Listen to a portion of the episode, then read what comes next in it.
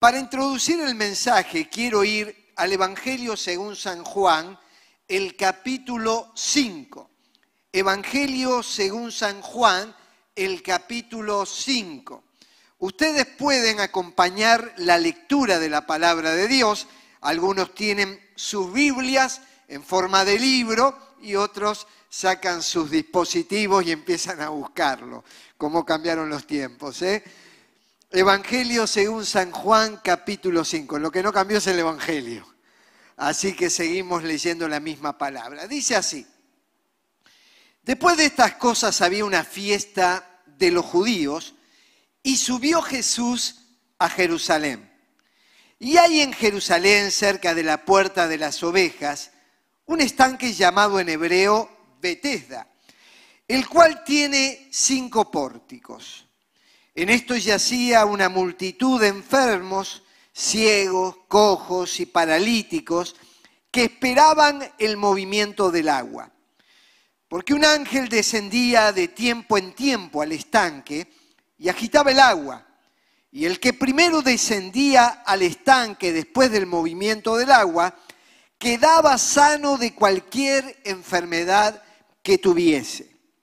Y había allí un hombre que hacía 38 años que estaba enfermo.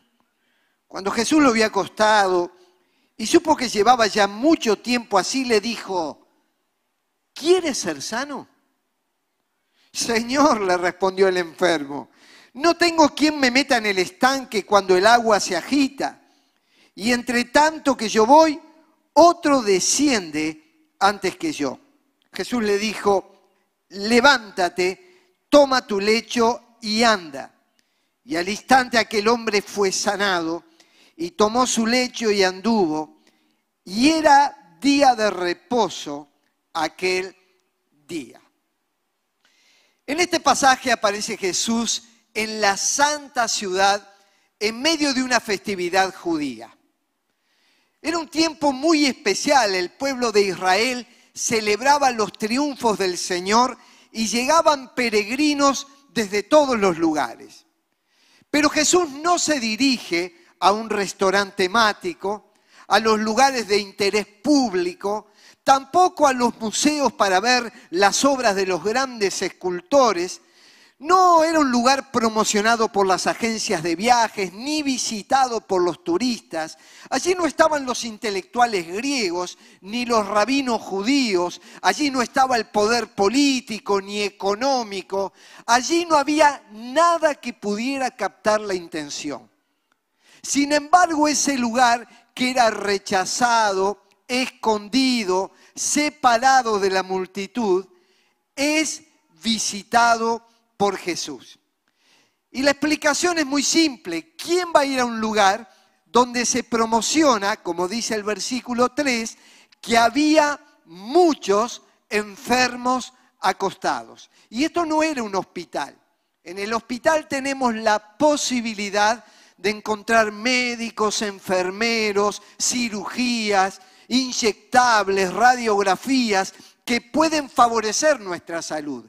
Y de hecho la persona va al hospital con la esperanza de salir sana. En realidad este era un depósito de enfermos. No sabían qué hacer con ellos. Los colocaban en ese lugar. No había terapia que les pudiera ayudar, ni había medicina que se hubiera descubierto para favorecer el estado de salud. Y en medio de esa situación aparece Jesús. No me queda duda, aunque el texto no menciona estas palabras, de qué es lo que habrían de encontrar en ese lugar.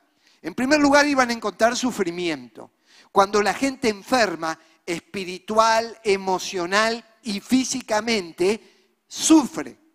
En segundo lugar, frustración, porque allí no había desarrollo personal. Vez tras vez soñaban con alcanzar la sanidad, pero no la podían lograr. En tercer lugar, dolor. La enfermedad duele. Duele a veces en el terreno físico, pero duele también emocionalmente. Aunque es maravilloso reunirse, yo sé que hay muchas personas que nos siguen por las redes porque no pueden trasladarse.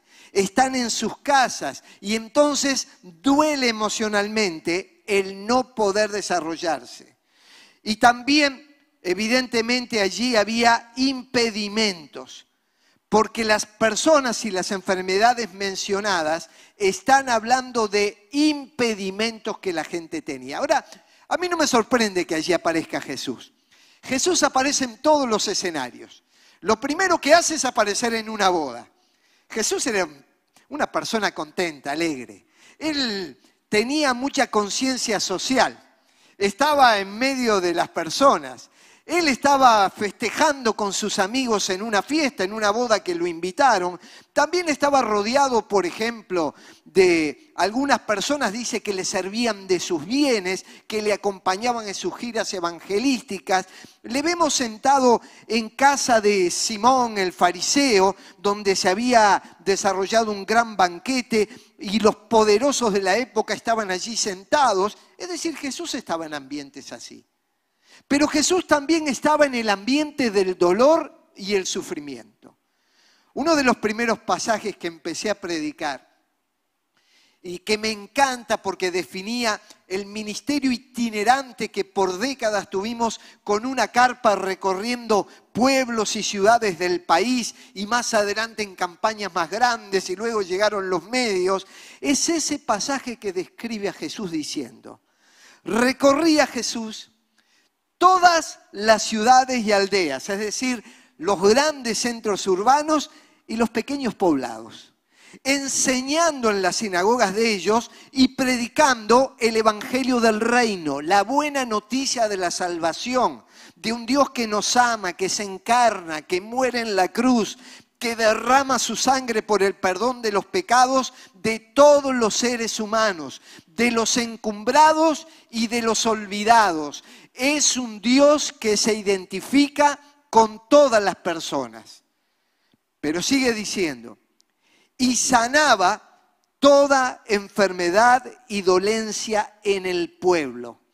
Aunque Jesús se alegraba y se gozaba en la vida, también era consciente de que vivimos en un mundo con enfermedad, con dolor y sufrimiento.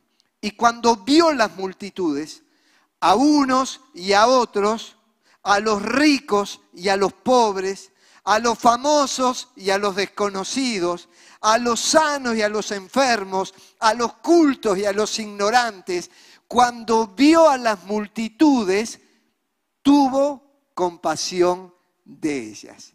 Y hacia ese lugar se dirige el Señor Jesús. Es un lugar donde hay muchas enfermedades y se mencionan en el texto algunas de ellas que tipifican a la raza humana. Hasta el día de hoy podemos vincularlas física o espiritualmente a la vida de los seres humanos. Lo primero que menciona allí dice que había ciegos, es decir, personas que no podían ver. Hoy estamos con muchas personas que tienen ceguera espiritual, no tienen la posibilidad de ver a Dios. Y aunque se les presente, hay un velo, hay una catarata delante de ellos que no permite que se le visualice. Llegan a los templos, ven muchas cosas, pero no pueden captar ni ver la presencia de Jesús.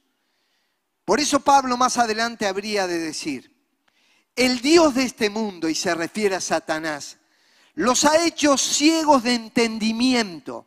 No dice que los ha hecho con coeficiente intelectual bajo.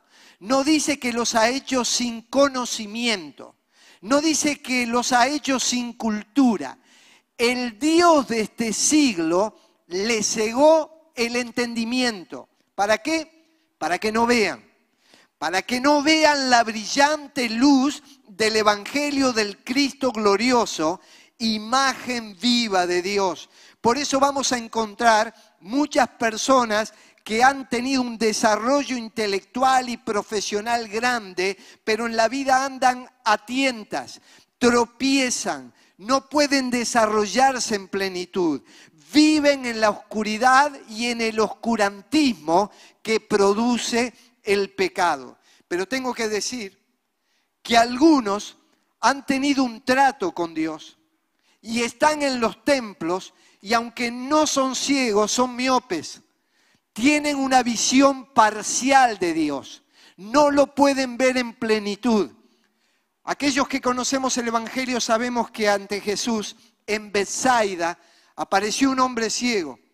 Jesús puso sus manos sobre él y dice, para que veas. Y dice, ¿estás viendo? Dice, yo veo a los hombres como sombras, como árboles. Sin embargo, los veo moverse. Es decir, había recuperado parte de una visión. Y luego Jesús puso la mano nuevamente sobre él para que viera totalmente. Algunos son ciegos totales de entendimiento, pero algunos están en los templos, dicen ser creyentes, pero tienen miopía espiritual. No le pueden ver al Señor en toda su plenitud, en todo su esplendor, en toda su grandeza. Y Jesús necesita tocarles nuevamente para quitar eso y digan lo que me estaba perdiendo simplemente por negligencia. En segundo lugar, dice que había allí cojos, es decir, personas que tienen dificultades para moverse por alguna herida o por algo que les lastimó. Así transitan muchas personas en la vida. Pueden andar, comer, trabajar, pero sienten que sus almas están lastimadas, que alguien los hirió, que hubo un abandono, una traición, una estafa, una palabra que lastimó, una actitud que duele. Y aunque ellos pueden levantarse cada mañana para ir a cumplir con sus responsabilidades, lo hacen con dificultades en el movimiento. Y cuando transitan por la vida así, no pueden tener plenitud y alegría. No pueden saltar, no pueden practicar ejercicios, no pueden caminar hacia nuevos desafíos. Están lastimados y necesitan sanarse. Por eso en la Biblia dice, busquen el camino derecho para que sane el pie que está cojo y no se tuerza más. En otras palabras, si algo te torció en la vida el camino, el pie, si al igual que estas personas que estaban en ese estanque, sentís que hay una enfermedad que no te permite avanzar, Dios te dice, no sigas pisando mal. Empezá a tomar un camino de renovación espiritual, de plenitud de Dios, de sanidad divina. Y es allí que el Señor viene para levantarte y llevarte a nuevos desafíos. La tercera enfermedad mencionada dice que allí en ese estanque había paralíticos. Están afectados por la actividad motora. Ellos sí no pueden andar.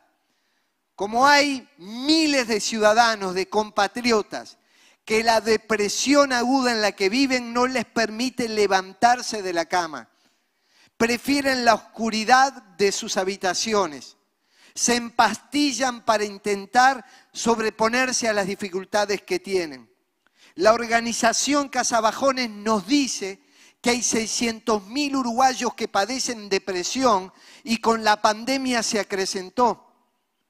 Entonces, ¿cuántas personas están viviendo parálisis, a veces en sus vidas intelectuales, no tienen ideas frescas, están embotados, pensamientos recurrentes, cosas del pasado que emergen permanentemente, las barren abajo de la alfombra y piensan que colocándola en el inconsciente nunca volverá al plano consciente. Sin embargo, eso empuja vez tras vez y les paraliza. Algunos tienen una parálisis anímica. No hay voluntad, no hay fuerzas, no hay energía para transitar por la vida.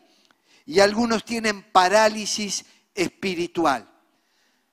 ¿Cuántas personas creen que el Dios del cual estamos hablando es para un grupo de privilegiados? Sin embargo, este Dios es un Dios que amó al mundo para que todo aquel que en Él cree no se pierda, sino que tenga vida eterna. No es un Dios para un grupo de personas, es un Dios que amó al mundo. Pero también tengo que decir que algunos tienen esa parálisis espiritual porque simplemente no desarrollan sus vidas espirituales, tienen atrofiada la parte espiritual. La Biblia habla que algunos se salvan como por fuego, pero ellos no participan de lo que Dios está haciendo en esta hora y en este tiempo. Son observadores, están en la platea, pueden criticar y hablar de lo que sucede, pero nunca están involucrados en el mover espiritual de este tiempo. A quienes padecen estas parálisis, la Biblia dice así, renueven las fuerzas de sus manos cansadas, fortalezcan sus rodillas debilitadas. Dios quiere fortalecer tus rodillas para que te levantes y puedas volver a andar. Estas son las enfermedades que se mencionan. Pero ahí aparece el escenario dentro del cual transcurre todo lo que estamos hablando. Dice que era en el estanque de Bethesda. Había muchos estanques en Israel. Había muchos pozos con agua. Pero este era Bethesda, que en hebreo significa casa de misericordia o de gracia. Y esto me recuerda a la iglesia del Señor Jesucristo.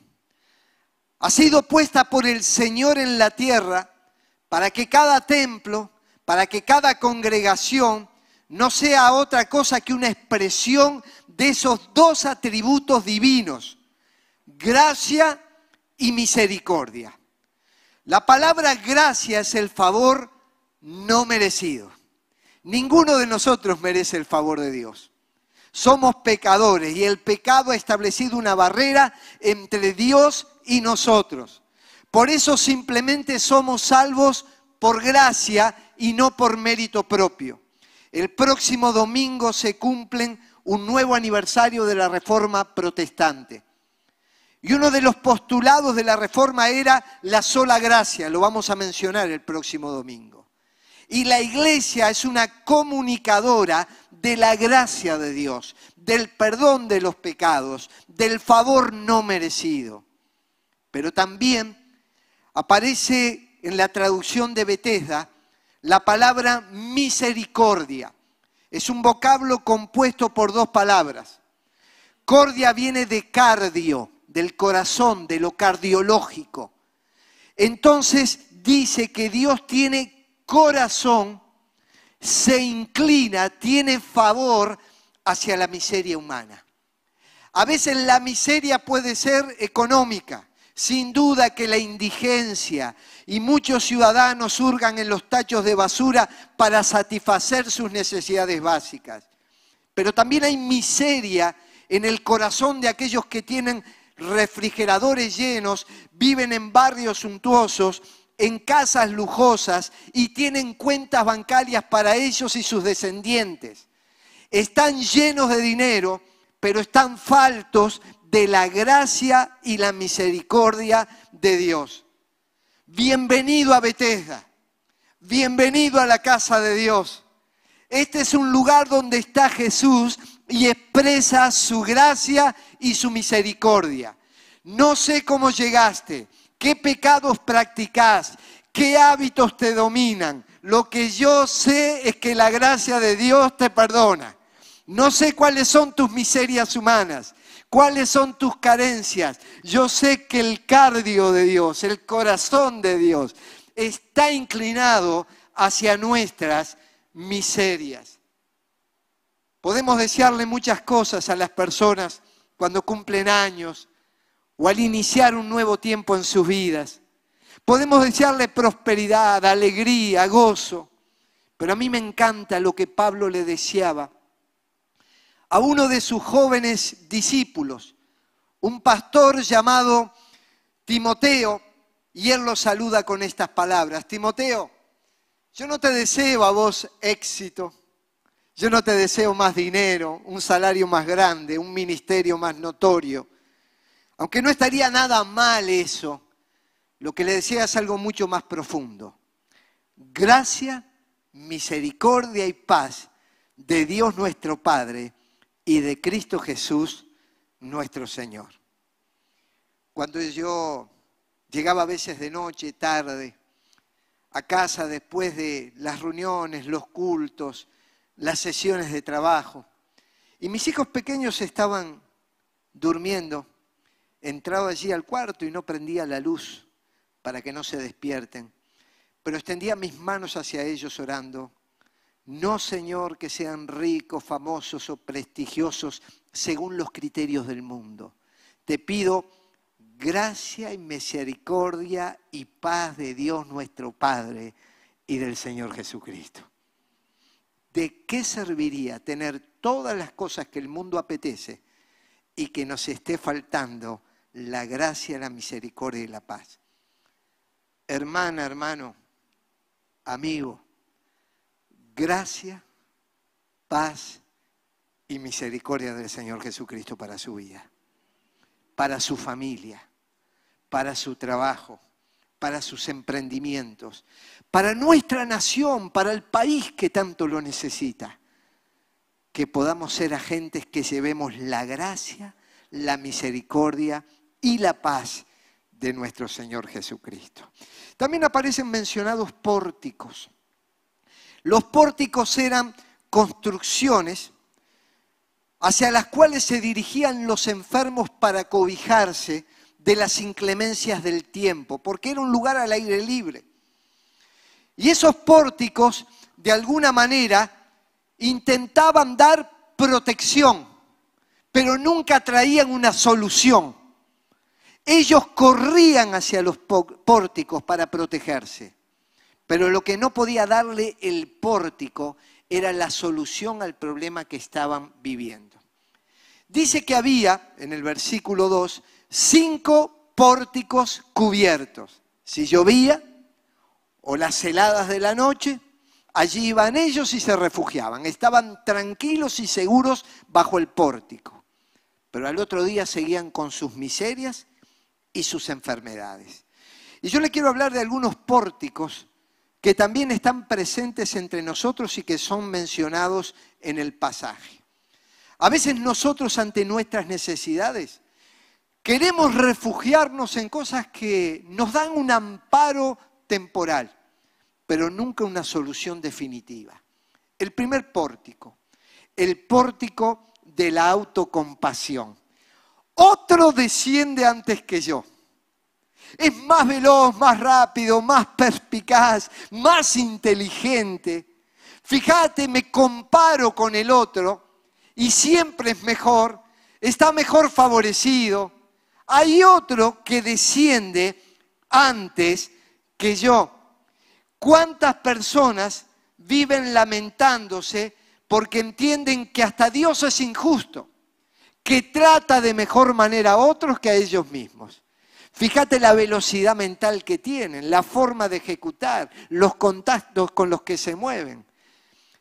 El otro pórtico, el determinismo. Allí dice, había una multitud de enfermos, ciegos, cojos y paralíticos. Pensando que si todos están enfermos, si todos están en esta condición, entonces cuando la mayoría vive de este modo, yo estoy condenado también a ser parte de las mayorías. Y precisamente eso no es lo que nos enseña la Biblia. La Biblia nos enseña que Dios nos rescata del mundo. Por un lado, que la gente viva como quiera, que tenga las conductas y comportamientos que se le ocurra. Eso no puede llegar a influenciar nuestros valores espirituales, morales y éticos. No nos determina. Tomamos nuestras propias decisiones. Como lo hizo Josué, yo y mi casa serviremos al Señor. Ustedes hagan lo que quieran. Pero tampoco podemos decir, en este país, en esta nación, en el rubro en el cual yo me desempeño, en esta congregación, todo es así y entonces eso determina mi vida. Sin duda que los contextos generan influencia, pero no por eso vamos a estar bajo una influencia permanente. Tenemos la posibilidad de salir. El otro pórtico hacia el cual mucha gente se dirige, la dependencia. No tengo quien me meta en el estanque cuando se agita el agua. En otras palabras, reconozco que se agita el agua. Reconozco que cuando hay esos movimientos, Dios está presente y algo está sucediendo. Pero no hay quien me lleve hacia ahí. Nadie se preocupa por mí, nadie me llama, nadie me busca, nadie me da una ayuda económica, nadie me abre una puerta. No tengo quien me ayude. Cuando era un adolescente, una de las historias de vida que más me impactó y a veces hago mención en los mensajes, fue la tragedia de los Andes, cuando un grupo de muchachos, rugbyistas, tienen un accidente y caen en la cordillera. Durante 10 días sintonizaban la radio y escuchaban acerca de la búsqueda. Y un buen día quien traía las noticias dice, traigo dos noticias, una buena y una mala. Dice, ¿y cuál es la mala? Se acabó la búsqueda nos dan por desaparecidos y por muertos. Y dice, ¿y cuál es la buena noticia? Que ya no podemos depender de nosotros mismos y tenemos que empezar a crear nuestro sistema de vida y las formas de salir de este lugar que es trágico. Yo te tengo que decir, hermana y hermano, no podemos vivir dependiendo de los demás. Primero dependemos de Dios, pero ese Dios también colocó en nosotros recursos de todo tipo para que podamos salir adelante y avanzar. Y no puedo vivir echándole las culpas a que hay otros que no me meten en las aguas. Tengo que tomar una decisión de hoy en adelante de avanzar con aquello que el Señor me dio. La otra cosa es la costumbre. Dice, hacía 38 años que estaba enfermo.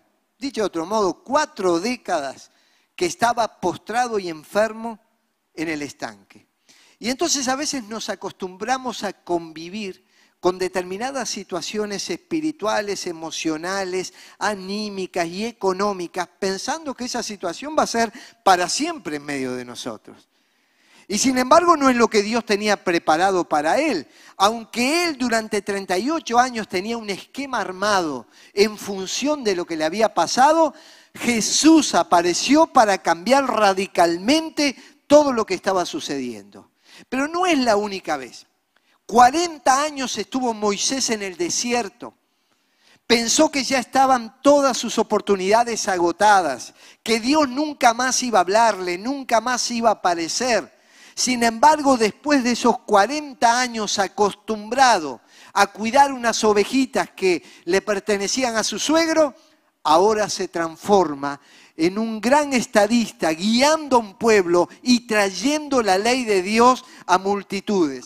Todos nosotros estamos conviviendo con situaciones que nos hemos acostumbrado a ellas, pero Dios nos quiere sacar de esas costumbres porque aunque parezca que no, tenemos cosas mejores y mayores preparadas de parte de Dios, aunque no las estamos viendo con los ojos físicos, las creemos porque cada vez que aparece Jesús, algo sucede. Y la otra es la complacencia. Ese es un pórtico que usan muchas personas.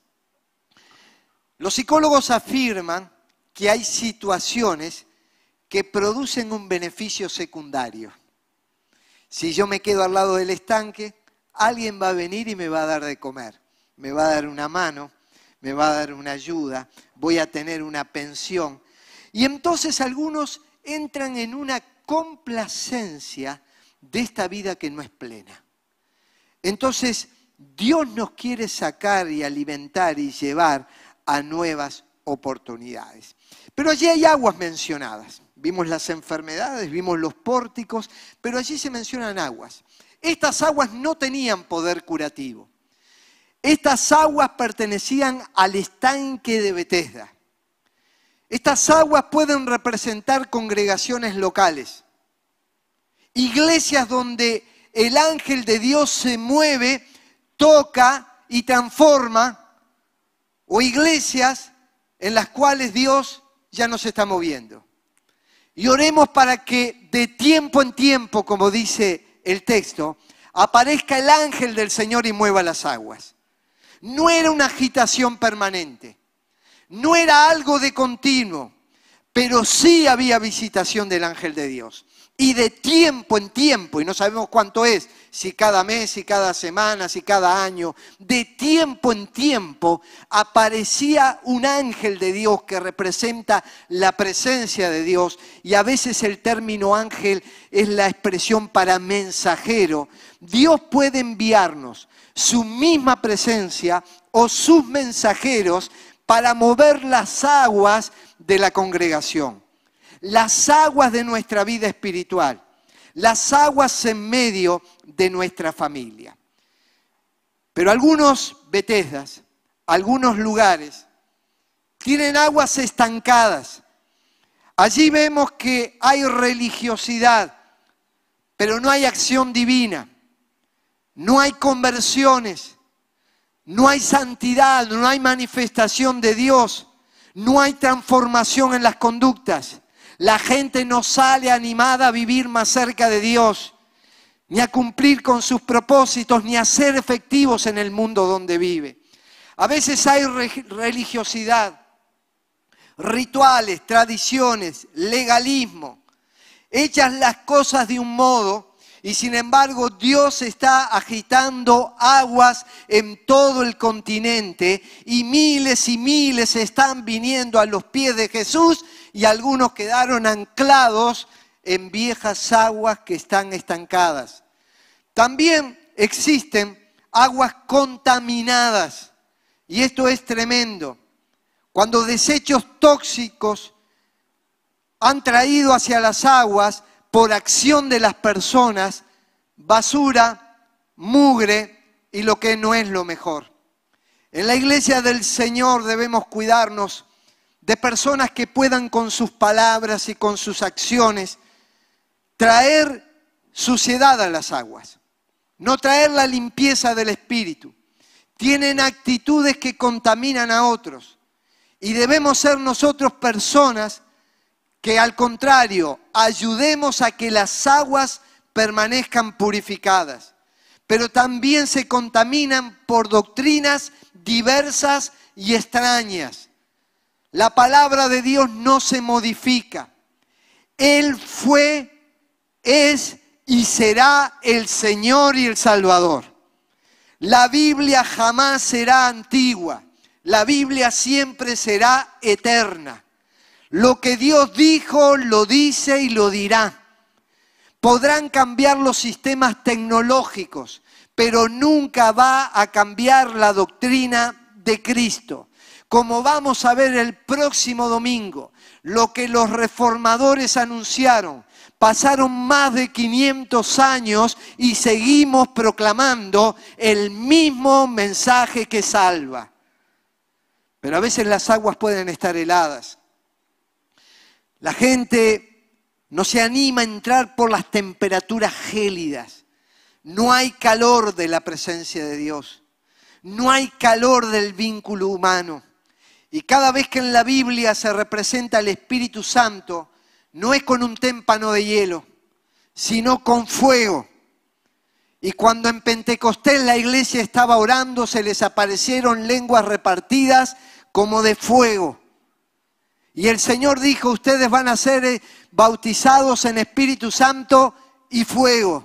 Y nunca dijo en aguas congeladas. Cuando ustedes lleguen a Bethesda, cuando ustedes lleguen a mi casa, tiene que empezar a derretirse la dureza del hielo y empezar a permitir que la frescura, el ánimo, el vigor y el calor del Espíritu Santo esté ardiendo en sus vidas y lleven ese ardor a otras personas. Por eso esas aguas heladas no producen vida, congelan a la persona, la mantienen como esos que se mantienen dentro de un cubo de hielo y pueden estar siglos ahí, pero no hay vida. Pero las aguas que se originan en Dios, las auténticas aguas de Betesda, en donde el Espíritu se mueve, donde de tanto en tanto aparece una manifestación de Dios, son aguas purificadoras. Cada vez que entras a esas aguas, vas a salir limpio. No vas a salir contaminado, vas a tener anhelos por santidad. Santidad es apartarse de todo el sistema de valores mundanos, de prácticas corruptas y dedicarte a las cosas de Dios. Y cada vez que Dios se mueve en la congregación y escuchar su palabra, es como zambullirte en las aguas que te traen limpieza. Y salimos con más anhelos y más deseos de obedecer a Dios. No de justificar nuestras faltas, sino de enfrentar nuestras debilidades y decirle, Señor, límpiame. Pero también son aguas refrescantes. Estamos sedientos. ¿Se acuerdan lo que decía el salmista? Como el siervo brama por las corrientes de agua. Así clama por ti, oh Dios, el alma mía. Y luego decía, junto a aguas de reposo me pastoreará. Son aguas tranquilas, son aguas apacibles, son aguas que refrescan el alma, pero también son aguas sanadoras. Cuando en Ezequiel 47 se describe el río de Dios que nace del trono y la presencia de Dios, dice que en la medida que se entra en el río y se profundiza en el río, dice que va a haber allí todo tipo de árbol frutal y aguas sanadoras. Dios trae sanidad al alma. Quizás viniste herido, dolido, triste. Hoy Dios quiere refrescarte.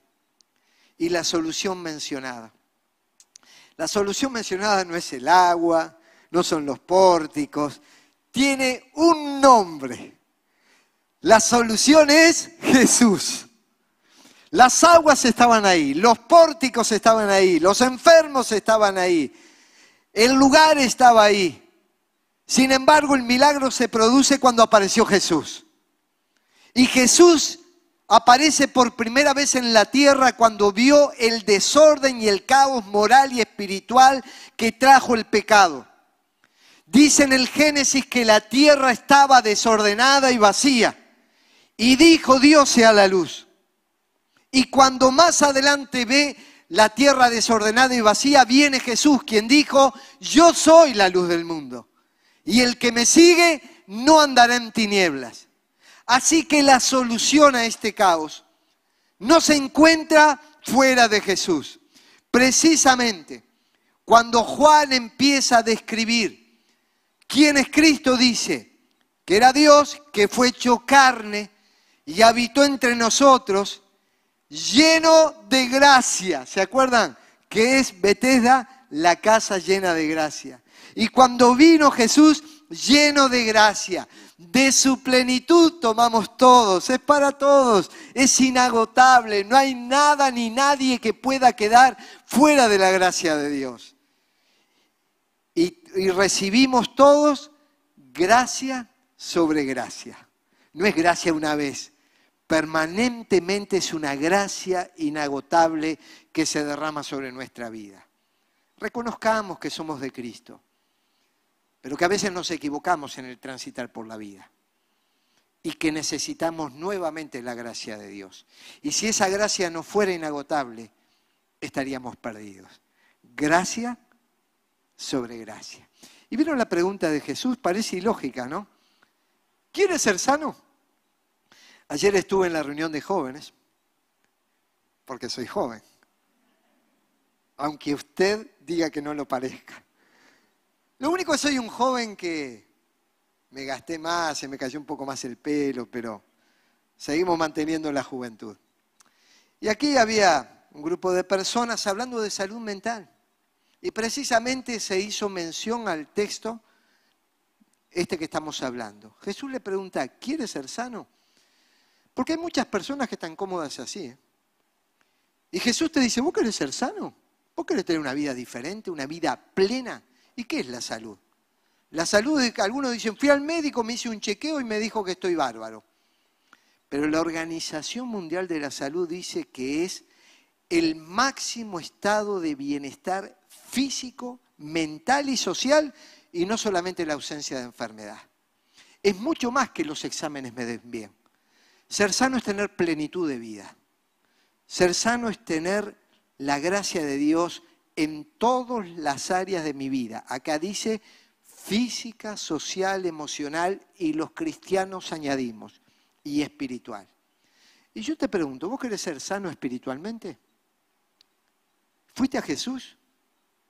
¿Pediste el perdón de tus pecados? ¿Te convertiste a Cristo? ¿Naciste de nuevo? ¿Cuándo fue? ¿Cómo fue? ¿O estás confiando en vos mismo? ¿O te estás refugiando en los pórticos de aguas tóxicas? ¿Vos querés ser sano espiritualmente? Y cuando ya fuiste a Cristo, ¿y qué clase de plenitud espiritual tenés? ¿Participás de las instancias de la iglesia para el crecimiento, la comunión, el desarrollo? También querés ser sano en tu vida familiar. ¿Qué estás haciendo para poner en práctica el consejo de Dios? Dios ordena a la familia de acuerdo a principios previamente establecidos. Y ya en el Génesis dice, varón y mujer los creó. Y los unió y los bendijo. Y le dijo, fructifiquen y multiplíquense. Y luego hay pautas orientadoras de cómo deben vivir los esposos, los padres, los hijos y nuestras relaciones con terceros. ¿Querés ser sano, tener plenitud? ¿Querés tener plenitud económica? Y no estoy hablando de hacerte misionario Estoy hablando de una vida ordenada, trabajar, administrar, tenés un presupuesto armado, sos generoso con otro, das para la obra de Dios tus diezmos y ofrendas. ¿Cómo te manejas en la vida económica? ¿Querés ser sano físicamente? Ahora sí, te haces chequeos, haces ejercicios, tenés una alimentación sana. Si hay algo que tu cuerpo necesita ser tratado, vas y tomás las medidas que corresponden para tener esa plenitud física. Y no solamente hay una pregunta de Jesús, porque acá hay una orden. Cuando Él dijo, Señor, yo quiero, yo quiero ser sano. Le dice, levántate, toma tu lecho y anda. Ah, pero Señor, a mí me enseñaron que hay que estar en el estanque esperar que se muevan las aguas. Cuando el ángel baja de tanto en tanto, entonces si alguien me mete, yo voy a ser sano. Está bien. Esa es una de mis formas de actuar. Pero yo soy creativo, dice Dios. Yo puedo sanarte sin recurrir a viejos esquemas aprendidos. Y cuando Dios se mueve, mi esquema mi tradición, mi aprendizaje, mi forma de razonar puede ser cambiada en un minuto. Él esperó 38 años, casi cuatro décadas, y el cambio se produjo en un minuto. En un minuto. ¿Por qué? Porque Jesús dio una palabra de autoridad. Levántate. Pero Señor, levántate. Ahora carga tu lecho. Estabas acostado, ya no te sirve. El lecho ya no te sirve. Y anda, anda. Empecé a caminar, empecé a moverte, empecé a andar por allí a decirle a todos, Jesucristo me salvó. Jesucristo me sanó. Jesucristo cambió mi vida. Jesucristo me hizo una nueva persona. La parálisis que me tenía atado fue repentinamente cambiada por el poder y la gracia de Jesucristo. Yo estaba en el lugar adecuado, una casa de misericordia, una casa de gracia, pero no estaba experimentando ni misericordia ni gracia. Hoy Jesús quiere que experimentes esa gracia y esa misericordia, renovarte, tocarte, levantarte, sanarte, darte una nueva vida. No te acostumbres a que eso es lo normal. Y permití que Dios sea creativo en tu vida y que actúe de maneras que quizás nunca te dijeron que Él podía actuar. Pero que Dios, porque es Dios, puede hacer lo que quiere cuando quiere. en este lugar, vos, allá abajo tus hijos, tus nietos, las futuras generaciones, los que van a venir al próximo culto que ustedes no los ven, los que van a seguir viniendo los martes, la cantidad de gente que va a seguir viniendo va a encontrar en este lugar al único que puede decir, toma tu lecho y anda. Aquí está Jesús. Aquí está Jesús. Míralo, míralo en plenitud, míralo en gracia.